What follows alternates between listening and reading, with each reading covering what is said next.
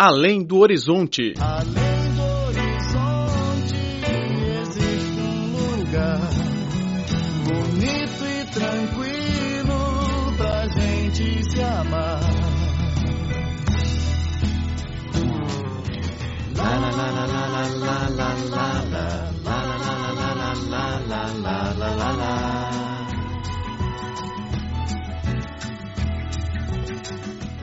La la la la la la la la la la la la la la la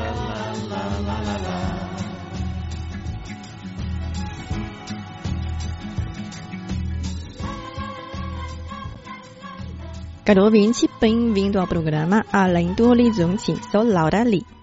Ao falar sobre as forças internacionais contribuintes para a vitória na guerra de resistência do povo chinês contra a agressão japonesa, a mais famosa cabe ao Esquadrão de Pilotos Tigres Voadores, liderado pelo norte-americano Claire Lee Chennault. A história lendária do esquadrão foi passada pouco a pouco e foi bem guardada no Museu do Esquadrão dos Tigres Voadores em Zhejiang, na província de Hunan. 你要是在机场里面，你要听到听到了轰轰轰轰 Quando ouço o palulho de aviões, são as degolagens dos caças B-51 e B-40 do corpo Tigres voadores. Quem fala é Liu Daoming, que faz 89 anos este ano. Para esse senhor, os ruídos dos caças parecem ainda ecoar aos seus ouvidos. Em 1943, Liu foi admitido pelo curso de comunicação da Força Aérea do Partido Kuomintang. Um ano depois, ele começou a trabalhar no aeroporto de Zhejiang. No Museu de Zhejiang exibe-se o avião de modelo P-40 que os pilotos norte-americanos usaram durante a Segunda Guerra Mundial. Trata-se dos caças mais fáceis de serem identificados durante os conflitos devido a um desenho que imita a boca de um tubarão na ponta da fuselagem dos caças. Em agosto de 1943, o corpo aéreo dirigido por Chennault foi enviado para o aeroporto de Zhejiang. Liu Daoming, um recém-chegado na altura, sempre enxergava os pilotos norte-americanos e até aprendeu com eles algumas palavras inglesas. Na altura, o centro do aeroporto foi coberto de várias dendas onde se hospedavam os pirodos norte-americanos. Quando a gente se encontrou, eu cumprimentei dizendo alô e eles responderam alô. Durante os anos de 1944 e 1945, os aeroportos chineses foram sucessivamente tomados pelas tropas japonesas e o aeroporto de Zhejiang acabou por ser o único aeroporto secreto das forças aéreas da China e dos Estados Unidos. Nos telegramas militares, a base aérea de Zhejiang foi descrita como o Rei Poderoso.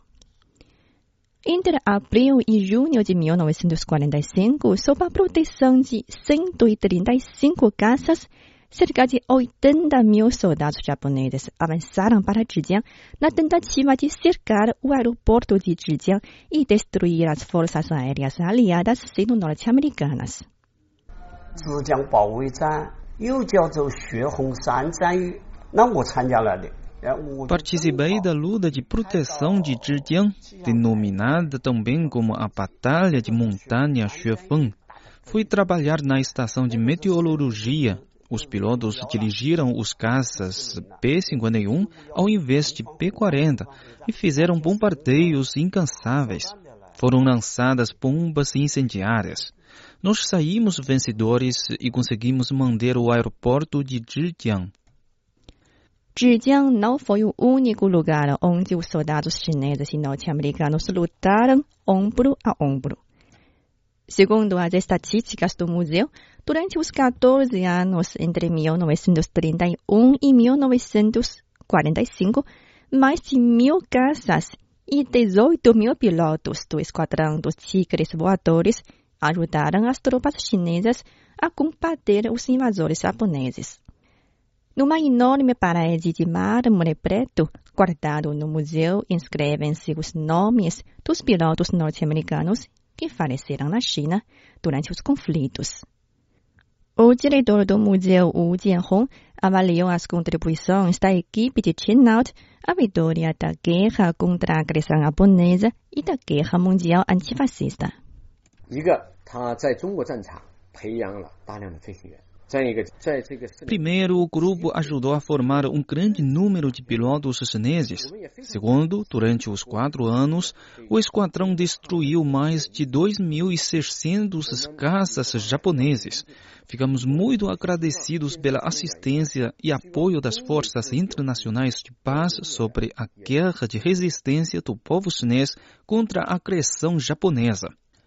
Construímos este museu para lembrar esses heróis e fazer com que a amizade entre a China e os Estados Unidos seja herdada de gerações em gerações. Cinemania, a paixão da China pela sétima arte.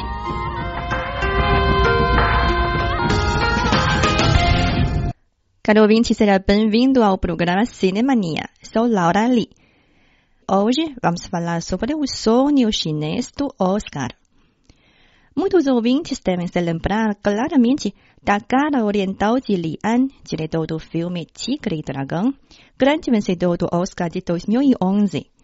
O filme conquistou 10 estatuetas, incluindo a de melhor filme do ano. No entanto, o diretor do longa-metragem Li An não é da China, mas um chinês com nacionalidade norte-americana. Porém, o prêmio Oscar não é algo distante para os chineses. Ainda em 1988, um filme co-produzido pela China já foi o grande favorito da 60 edição dos Oscars, com prêmios em nove categorias, incluindo o de melhor filme e o de melhor diretor. Trata-se de O Último Imperador. O Último Imperador é um longa-metragem de coprodução entre China, Itália e Reino Unido. O longa também é o primeiro e o último a ter cenas reais gravadas na Cidade Proibida, Palácio Imperial da China. Luiz Lee tem mais detalhes.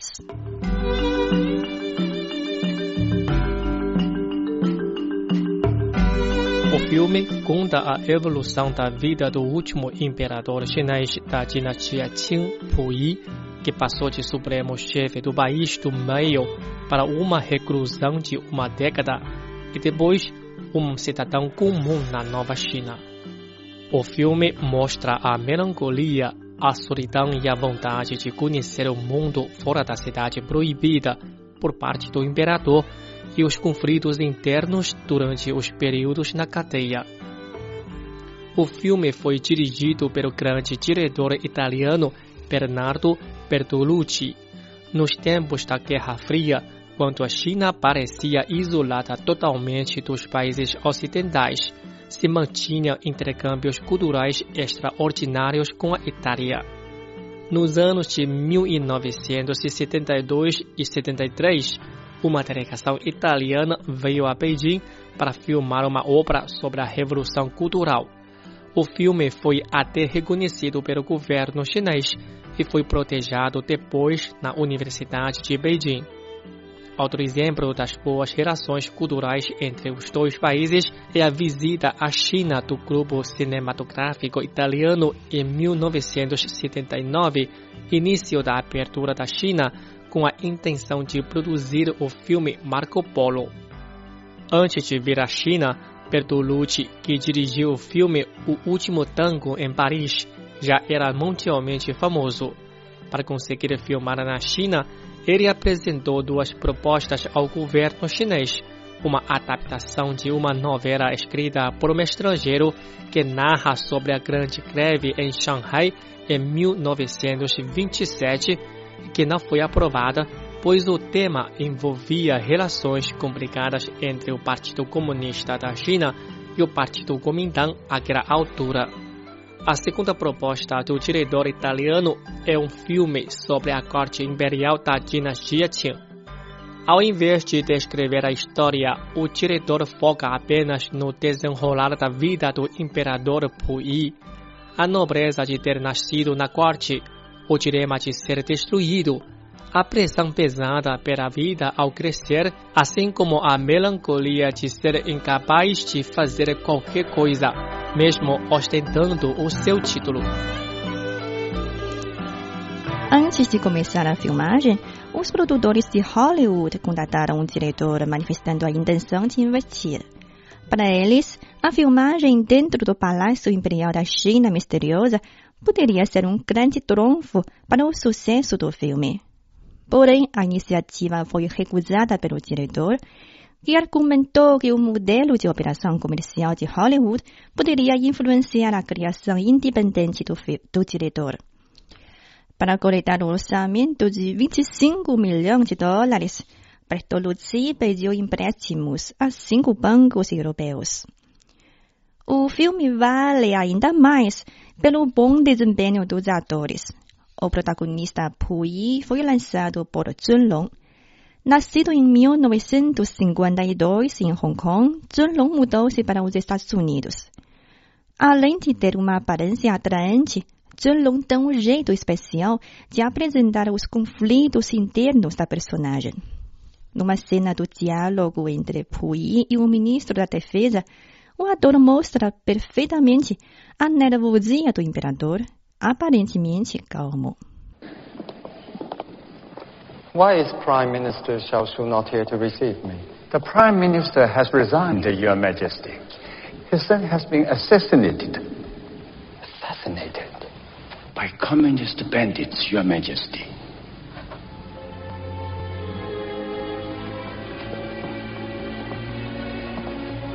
I must see him at once.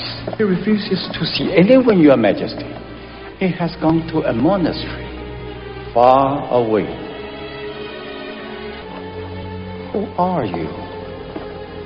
Zhang Jinhui, Your Majesty, Minister of Defense. Yes. Of course. A Imperatriz Vanjong é interpretada por Chen Chong. A personagem Vanjong é uma pessoa com espírito rebelde. Ela abalou toda a China por se divorciar do imperador Puyi. A atriz Chen Chong, ganhadora do prêmio Baihua, o maior prêmio do cinema chinês, mudou sua carreira profissional para Hong Kong e Taiwan por considerar que o ambiente cinematográfico da China tornava muito contido seu talento. O caráter rebelde de Chen Chong atraiu o diretor, que atribuiu a personagem de Van Zhong após uma conversa de duas horas com ela. You see California. I see French Riviera. San Francisco. Monte Carlo. Are we really going this time? Outra personagem que não deixa de ser referida é o escocês Reginald Fleming Johnston, professor estrangeiro do último imperador chinês. Ele fez o pequeno imperador olhar para o mundo fora e, ao mesmo tempo, o próprio escocês se tornou um verdadeiro mandarim da corte chinesa. Ele fazia reverência ao imperador como outros funcionários, exclamando vida longa ao imperador. Johnston exerce uma influência enorme em Puyi. Um dos exemplos é o corte da trança do imperador. Johnston contou a Puyi que, do ponto de vista ocidental, as tranças chinesas são tão feias como os rabos de porco. Puyi se sentiu humilhado e quebrou o tabu cortando sua trança. Para a personagem Johnston, o diretor pensou primeiro em Marlon Brando, ator do Último Tango em Paris. Infelizmente, o orçamento limitado do filme impediu a cooperação de Brando. A opção seguinte é Sean Connery, o britânico que interpretou o agente 007. Contudo, o ex-James Bond não conseguiu coordenar sua agenda para vir à China filmar. A oportunidade caiu finalmente nas mãos do irlandês Peter O'Toole. On our way here, Your Majesty, we were held up by students from the university. They were protesting against the Republican government because it has agreed to give away Chinese territory to Japan. Is it true, Mr. Johnston? that many people out there have had their heads chopped off? It is true, Your Majesty. Many heads have been chopped off. It does stop them thinking.